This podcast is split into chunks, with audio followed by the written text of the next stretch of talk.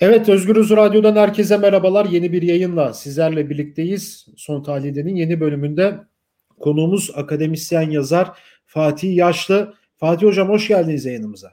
Hoş bulduk Onur. Teşekkürler. Evet dokunulmazlıkları konuşacağız. Cumhuriyet Halk Partisi Genel Başkanı Kemal Kılıçdaroğlu'nun da aralarında olduğu e, 2 HDP'li 8 CHP'li milletvekili hakkında dokunulmazlıkların kaldırılması ile ilgili dün bir fezleke düzenlendi. E, bugün ise bu programa başladığımız e, günde ise Ahmet Şık hakkında, bağımsız milletvekili Ahmet Şık hakkında Boğaziçi eylemlerinde e, sarf ettiği sözlerden kaynaklı e, dokunulmazlığın kaldırılması hakkında da fezleke düzenlendi. Şimdi dün Kılıçdaroğlu e, bu fezlekelerle ilgili kendi Twitter hesabından bir video yayınladı. Bir açıklamalarda bulundu. E, ne yaparsanız yapın, ne söylerseniz söyleyin.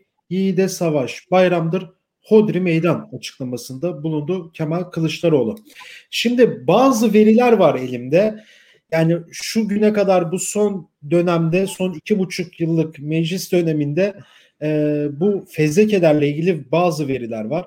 Şimdi şu ana kadar Cumhuriyet Halk Partili milletvekillerin arasından 248, İyi Partiler için 12, HDP'liler hakkında 913, DBP'liler hakkında 56, DP'liler hakkında 6, Türkiye İşçi Partiler hakkında 9 e, ve bağımsız milletvekilleri hakkında da Ahmet Şık'la birlikte 34 tane dosya var fezlekelerin kaldırılmasıyla ilgili. Gerçekten inanılmaz muazzam rakamlar bunlar. Yani hepsini hayata geçirdiğin zaman meclis denen bir şey kalmıyor ki bugünkü programda da biraz da bu meclisi de konuşmak lazım. İlk olarak şuradan başlayalım Fatih Hocam. Şimdi bu dokunulmazlıkların kaldırılması Kılıçdaroğlu ile birlikte gündeme tekrardan geldi. Fezleke düzenlendi, meclise gelecek vesaire. Yani bu e, iktidarın diyelim bu dokunulmazlık hamlesini e, nasıl yorumluyorsunuz? Muhalefet burada nasıl tepki vermedi? Şimdi e, senin yapmış olduğun, o çıkarmış olduğun bilançonun e, aslında kronolojisi önemli. Yani dedin ki iki buçuk yılda işte bu kadar artış var. Peki iki buçuk yılda ne oldu? Esas mesele şu parlamenter sistemden Cumhurbaşkanlığı hükümet sistemine geçildi. Yani rejim anayasal olarak da artık değiştirilmiş oldu. Şimdi parlamenter sistemde Türkiye tarihinde hatta bunu Osmanlı'da meşrutiyetin ilanına kadar götürebiliriz. Esas olarak yönetim aygıtı parlamentoydu.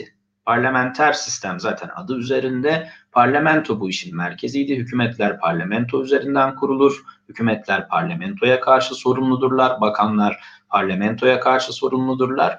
Fakat AKP önce fiili olarak sonra da resmi olarak, hukuki olarak Türkiye'de düzeni, sistemi değiştirdi, rejimi değiştirdi ve dolayısıyla parlamentoyu artık egemenliğin mekanı olmaktan çıkarttı. Yani egemenlik, ulusal egemenlik fikri teorik olarak nerede somutlaşıyordu Osmanlı Türkiye tarihine baktığımızda?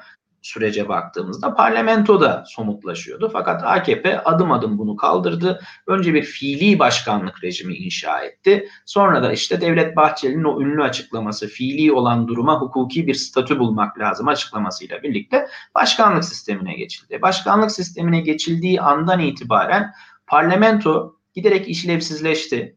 Türkiye kararnamelerle yönetilir bir hale geldi.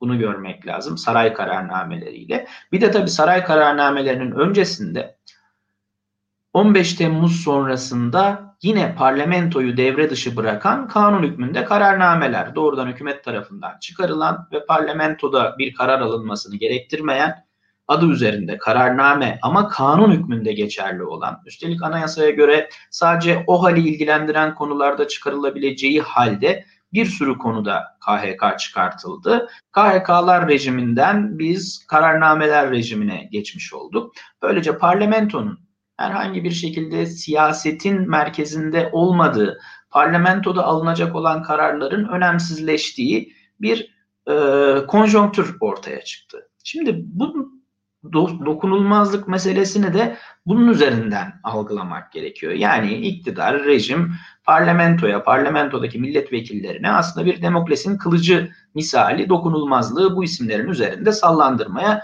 devam ediyor. İşte bunun bir boyutunda HDP'nin kapatılması sürecinin artık yargıda başlaması varsa öbür yanında da işte bu fezlekeler, dokunulmazlıklar meselesi var. Tabii şimdi burada muhalefetin sergilemiş olduğu tutum da önemli. Yani daha öncesinde dokunulmazlıklarla ilgili yasa gündeme geldiğinde e, CHP yönetimi işte anayasaya aykırı ama evet diyeceğiz gibi inanılmaz bir tutum sergilemişti. Bunu da şöyle açıklamıştı. Eğer biz burada parlamentoda bunun geçmesine evet demezsek bu anayasa değişikliğinin AKP bunu referanduma götürür. Referandum üzerinden yeni bir kitlesel mobilizasyon yaratır ve e, eninde sonunda geçirir. Fakat siyaset böyle yapılan bir şey değil. Yani eninde sonunda nasıl olsa yasa değişikliğini geçirecekler diye siyaset yapılmaz, direnilir. Madem anayasaya aykırı, karşı olunur. İşte o bir tür bumerang gibi bugün o tutumun sonuçlarından birini e, ödeyecek e, CHP yönetimi. Do, tabii eğer kaldırılırsa dokunulmazlığı ben şimdilik düşünülmediğini sadece dediğim gibi bir demokrasinin kılıcı olarak kullanıldığını düşünüyorum. Şöyle bir e, yakın zamandan da örnek vereyim meclisle ilgili. Bundan 15 gün önce bu e, güvenlik soruşturması yasası genel kurula geldiğinde tesadüfen o gün e, AKP'li vekiller genel kurulda değillerdi ve muhalefetin oylarıyla yasa reddedildi. Bunun üzerinden muhalefet vekilleri sanki böyle karşı cenahı bölmüş, iktidarda bir çatlak yaratmış vesaire gibi böyle büyük zafer çığlıkları attılar sosyal medyada. Ya ben de dedim ki yani ertesi gün gelirler ve değiştirirler bu e, yasayı, tekrar çıkartırlar. Yani meclis iş düzüğüne göre bir yıl içerisinde yasa tekrar gelemiyordu. Onu bile umursamadılar. Yasanın oylanması için bir oylanma yapıldı ve sonrasında yasa tekrar oylanarak geçirildi. Bu da bize yine meclisin aslında ne kadar işlevsizleştiğini, mecliste yapılan siyasetin karşılığının ne olduğunu açık bir şekilde gösteriyor. E şimdi bir de dokunulmazlıklar meselesi gündeme geldi. Dokunulmazlıklarla birlikte aslında bu bir siyaset yasağıdır. Dokunulmazlık neyle ilgilidir? Sadece kürsü dokunulmazlığı değildir önemli olan parlamenter e, parlamento açısından. Siyasi dokunulmazlıktır. Yani parlamenter vekil istediği her şeyi siyaseten söylemekte özgür olacak ki siyaset yapabilsin. E Türkiye'de zaten siyasetin alanını daraltıyor iktidar partisi. Sokağı kriminalize etmiş durumda, sendikalar pasifize edilmiş durumda, toplumsal muhalefet yok. Siyaset sadece meclise sıkıştırılıyor. Meclise sıkıştırılan siyasette dahi hem bir yandan mecliste işte 50 küsur milletvekili olan belki daha fazla şu an hatırlamıyorum. HDP'nin kapatılması gündeme geliyor ama aynı zamanda muhalefet vekillerine de sopa gösterilerek işte bu dokunulmazlıklar gündeme getiriliyor. Dolayısıyla e, bu kadar siyasetin, siyasal alanın daraltıldığı bir ortamda bir de milletvekillerinin söz söyleme haklarının ellerinden alınması bu daraltılmış siyasete katkıda bulunuyor. Buradan nasıl çıkılır? Çıkılmaz. Parlamentodaki partiler ne yapmalı? Herhalde bunu önce kendilerinin kendilerine sorması lazım. Peki yani meclisin işlevsizleştirilmesi e, sizin de belirttiğiniz gibi önemli bir husus. Yani özellikle de bu başkanlık sisteminden sonra gitgide işlevsiz hale gelmiş bir meclis var. Yani bugün partilerin bir e, araç olarak kullandığı bir alan, bir mücadelenin bir aracı olarak kullandığı bir alan. Ama bu araç e, tırnak içerisinde elden alınıyor ki geçtiğimiz hafta sizin de örnek gösterdiğiniz gibi e, bir güvenlik yasası meclisten geçiyor AKP'liler gelmediği için. E, aslında biraz da çaresizlik yani bunu böyle zafer şeklinde kutlatılması. Ama ertesi gelip tekrar yasayı AKP'liler kendine uygun bir şekilde geçirdi. E, dokunulmazlıklar kalkıyor. Yani nasıl olur da yani gerçekten meclisin anlamı olduğuna inanabiliriz biz. Ne olması lazım bunun için? Parlamenter sisteme ilk etapta geçiş mi gerekiyor? Yani evet kısa vadede yapılması gereken şey yani AKP Cumhurbaşkanlığı hükümet sistemini devam ettirdiği ve iktidar böyle kaldığı sürece zaten parlamentodan bu anlamda çok bir şey beklememek lazım. Yani parlamento dediğiniz şey işte artık grup başkanlarının e, parti genel başkanlarının pardon çıkıp salıdan salıya, çarşambadan salı, e, çarşambaya grup konuşmaları yaptıkları ya da işte milletvekillerinin basın toplantısı yaptıkları bir yere dönüşmüş durumda ki zaten bence milletvekilleri de meclisin işlevsizliğinin farkında oldukları için işte o takip ettiğimiz zaman, yoklama yaptığımız zaman çoğunun meclise dahi gitmediğini, oylamalara katılmadığını görüyoruz. Çoğu sosyal medyadan senin benim gibi tweetler atmaya devam ediyor. Dolayısıyla onlar da aslında işlevsizleştiğinin farkında. Cumhurbaşkanlığı hükümet sistemi devam ettiği sürece parlamentodan bu anlamda çok bir şey beklememek gerekir. Ee, ha bu saatten sonra parlamentodan çekilme vesaire bunlar bunlar da artık bence geç kalınmış işler. Yani e, zaten her durumda seçime iki sene kalmışken yani erken seçim olmasa dahi 2023 yılında seçime gidiliyorken muhalefet partileri bu saatten sonra meclisten çekilmeyi de kendilerine ve seçmen tabanlarına açıklayamazlar. Dolayısıyla seçime kadar bu işler böyle gidecek. Seçimin nasıl bir seçim yapılacak benim o hep anlattığım üzere Türkiye'de yapılacak olan seçim serbest bir seçim olacak mı vesaire bunları göreceğiz. Eğer işte seçim yapılır ve iktidar değişirse eğer muhalefet de sözünü tutup güçlendirilmiş parlamenter sisteme dönüşü başarabilirse biz ancak o zaman tekrar egemenliğin mekanı olarak Türkiye Büyük Millet Meclisi'ni görebiliriz. Yani kısa vadede bir şey beklememek lazım. Peki o bahsettiğiniz seçim olur mu? Yani ee, ben ondan ben ondan emin değilim yani seçim yani seçim olur halkın önüne bir sandık konulur ama benim sürekli bir senedir uyarmaya çalıştığım üzere o halkın önüne konulacak sandığın sandığa ne kadar benzeyeceği sorusu bence siyasetin temel sorusu olmalı günümüz Türkiye'sinde. Yani Türkiye'de yapılacak seçimler serbest seçimler mi olacak? Konulacak olan sandık bizim bildiğimiz sandık mı olacak? İşte HSK'nın bileşiminden tutun da şey yüksek e, yüksek seçim kurulunun bileşiminden tutun da önümüzdeki günlerde yapılacak seçim yasasındaki değişikliklere kadar AKP MHP bloğu seçimden başka her şeye benzeyecek bir seçimi bence kurguluyor, örgütlemeye çalışıyor, onun projeksiyonunu yapıyor. Önümüzdeki süreçte biz bunu daha yakından, daha net bir şekilde görürüz. Tam bu noktada Ahmet Şık'ın sözleri devreye giriyor işte. Bu Boğaziçi eylemlerinde e, öğrenciler serbest bırakıldıktan sonra yani bu hükümet seçimde gitmeyecek sokağa çıkın arkadaş hakkınızı arayın e, vesaire demişti ve bugün de bu sözlerden kaynaklı Ahmet Şık, Ahmet Şık hakkında da bir fezleke düzenlendi. Biraz baktım böyle medyaya bunun e, özellikle iktidara yakın medya kuruluşları e, tırnak içerisinde sağlam propagandasını yapıyorlar. E, peki yani bu Ahmet Şık'ın sözlerinin üzerinden e, biraz yorumlamanızı isteyeceğim sizin. Yani nasıl olacak bu işler hocam? Yani hak arayan sokağa çıkacak tabii ki. Bu en temel demokratik hak yani yasada, anayasada olan bir hak. Ama şimdi sokağa çıkan da bir şekilde sizin de başında söylediğiniz gibi e, sokağa kriminalize ediliyor iktidar tarafından. E, bir şekilde hakkını arayan herkes terörist ilan ediliyor, başka bir şey ilan ediliyor. Ve bunu söyleyince de hakkında fezleke de düzenleniyor bir şekilde. Yani bu nasıl olur, nasıl değişir? Bir de bu sözleri nasıl yorumluyorsunuz Ahmet Şık'ın? Önemli noktasında. Yani Ahmet'in söylediği şey elbette ki doğru. Ben de ona katılıyorum. Ee, ve her zaman söylemiş olduğum üzere sokak demek, sokağa çıkıp cam çerçeve indirmek, ortalığı karıştırmak vesaire anlamında kullanılan bir şey değil. Bir anayasal demokratik hakkı sendikaların, sivil toplum kuruluşlarının, muhalefet partilerinin kullanması anlamına geliyor. Yani mitingler, yürüyüşler, işte iş yavaşlatmalar, grevler vesaire bunlar bizim tarihimize yabancı işler değil. Biz bunların olması gerektiğini sadece sandığa endekslenmiş bir siyasetle iktidar değişiminin olamayacağını, sokaktan, toplumdan, halktan desteklenmeyen, e, bir şekilde eylemle, grevle, mitingle desteklenmeyen bir e, seçim sürecinin başarılı olamayacağını anlatmaya çalışıyoruz. Sokak derken esas olarak kastettiğimiz şey budur. Şimdi bakın Türkiye'de, Türkiye şu an dünyada kendi vatandaşına doğrudan gelir desteği yapmayan nadir ülkelerden biri. Onlara işte sadece kredi verip borçlandıran bir iktidar var. Faizlerin bu kadar yüksek olduğu 3-4 ülke var tüm dünyada. Yani herkes faiz indirirken iktidar faiz yükseltmek zorunda kaldı.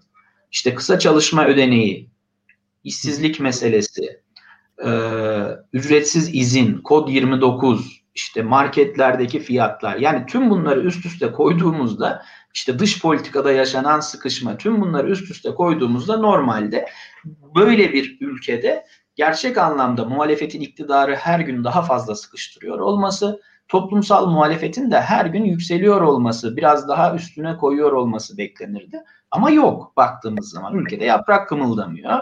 İktidar istediği şekilde istediği yasal düzenlemeyi yapıyor. istediği genelgeyi yayınlıyor. O genelgelerin içeriğine bakıyorsunuz 65 yaş üstü için başka bir şey söyleniyor. 20 yaş altı için başka bir şey söyleniyor. Aşı gelecek dendi aşı yok. Yani neresinden tutarsanız tutun beceriksizlikle ülkeyi sorumlu, ülkeden sorumlu olmamakla, ülkeyi halkı umursamamakla karşımıza çıkan bir iktidar var. E, bunun karşısında elbette ki ben insanların halkın bir öfke biriktirdiğinin farkındayım. Bunu çok basit bir şekilde herhangi bir yerdeki bir sohbete kulak verdiğinizde biriyle konuştuğunuzda anlayabiliyorsunuz. Ama bu işlere öncülük edecek, insanlara bir şekilde alternatif sunacak, yol haritası sunacak bir muhalefet boşluğu var Türkiye'de. Yani siz gece gündüz sandık sandık sandık derseniz, gece gündüz oyunu sadece iktidarın çizdiği sınırlar içerisinde oynamayı kabul ederseniz, iktidar da bu kadar sıkışmışlığın ortasında hala şapkadan tavşan çıkartmaya, işte yeni anayasadan söz etmeye, reformlardan söz etmeye devam eder. Dolayısıyla yani muhalefetin öncülük etmediği, toplumun önüne bir plan program koymadığı bir ortamda ha belki bir gün insanların canına tak der ve kendiliğinden de bir kabarma, kendiliğinden bir öfkeyi biz sokakta görebiliriz. Ama örgütlü, disiplinli, ne dediğini, ne istediğini bilen bir sokak hareketi, bir halk hareketi ancak siyasi örgütler tarafından, partiler tarafından yaratılabilir. Meclisteki muhalefetin de açıkçası buna çok niyeti olmadığını anlayabiliyoruz baktığımızda. Tam o noktada bak kendiliğinden dediğiniz de iki örnek vermek istiyorum. Yani iki hafta önce yanlış hatırlamıyorsam e, bir kebapçı e, işte sosyal mesafeye uymadıkları için zabıta ceza kesiyor. E, adam da bütün sandalyesini, masasını, sandalyesini, kebap şişlerini hepsini bütün çalışanlar birlikte Adana'da bu arada e, Şırdancı Bedo'ydu galiba. Sokağın ortasında ya kırıyorlar. İki gün önce de Adana'da bir seyyar satıcı yine galiba Adana'daydı yanlış hatırlıyorum. Konya'da pardon.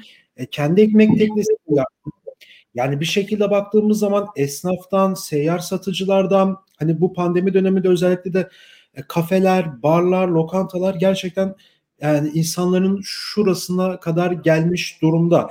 Bir söz var genelde söylüyorlar. Yani AKP'yi 2003'te iktidara hani o yazar kasa bir kritik bir aşamaydı ya Ecevit'in orada esnafın kırdı. Esnaf getirdi ama götüren de esnaf olacak söylemi var. Siz buna katılıyor musunuz hocam? Ee, şöyle yani birebir benzerlik kuruluyorsa katılmıyorum. Çünkü e, 2001'deki o kriz yaşandığında iktidarda DSP, MHP, ANAP koalisyonu vardı. Üzerinden 20 sene geçti. Artık devletleşmiş bir parti, devlet aygıtını büyük ölçüde kontrol eden bir güç var. Hem ideolojik olarak topluma hala bir takım mesajlar verebiliyor. Hem bir takım e, mekanizmalar, yardım mekanizmaları üzerinden yoksul tabanın önemlice bir bölümünü hala tutabiliyor. Ha şuna katılıyorum. Elbette ki eninde sonunda bu iktidarı götürecek olan ana faktör, esas faktör Türkiye'deki ekonomik krizdir, yoksulluktur, işsizliktir, açlıktır. Yani hepsi doğru. Sadece esnaf değil, genel olarak emeğiyle geçinen ya da iş bulamayan, işte işsizlik hangi safhada, gençler arasında işsizlik hangi safhada bunları hatırladığımızda gerçekten de Türkiye'de şu an toplumsal muhalefetin odaklanması gereken ana olgunun ekonomik kriz olduğu zaten çok açık. Bu tartışılır bir mesele değil ama muhalefetin ben size ekonomik kriz adına ne yaptığını söyleyeyim. Birincisi Akşener esnafları ziyaret ediyor. Orada dert dinliyor. Bunlar yayınlanıyor. Bir de CHP şöyle bir şey yapıyor. İşte toplumun farklı kesimlerinden esnaflar, sanatçılar, işte kimi işçiler CHP Genel Merkezi'nin önünde toplanıyorlar. 15-20 kişi işte Veli Ağbaba onları çağırıyor. Orada mikrofona konuşuyorlar. Yani şimdi bu siyaset yapmak demek değil. Bu ekonomik kriz üzerinden siyaset örgütlemek değil. Hele hele kendisine işte sosyal demokrat diyen, tabanının emekçilerden oluştuğunu söyleyen, öyle ya da böyle siyasi yelpazenin geleneksel olarak solunda yer alan, geçmişte işte Ecevit gibi, SHP gibi deneyimleri olan bir geleneğin, hareketin çok daha aktif bir tutum alması normalde beklenir. Hele hele ortam bu kadar e, buna müsaitken yani dünyanın her tarafında tarihsel olarak bakıldığında bu tür ekonomik krizler aynı zamanda toplumsal dönüşümün tetikleyicisidirler ve toplumsal dönüşüm genelde daha eşit, daha adil bir toplum isteği üzerine kurulur. E şimdi bizde bunların hiçbiri olmayınca yani adalet duygusu üzerine, gelir dağılımı vurgusu üzerine, refah üzerine, işsizlik üzerine vurgulu gerçek anlamda bir muhalefet hat, bir muhalif hat örülemediği için hem meclis muhalefeti tarafından hem de onun dışında kalan e, sosyalist partiler de aynı şekilde halka ulaşmakta zorluk çekiyorlar. Siyasetlerini anlatmakta zorluk çekiyorlar. E, dolayısıyla kendiliğinden halkın bir gün yeter deyip ayağa kalkma ihtimali dışında şu an karşımızda fazla bir seçenek bulunmuyor açıkçası. Gidişat böyle olduğu sürece.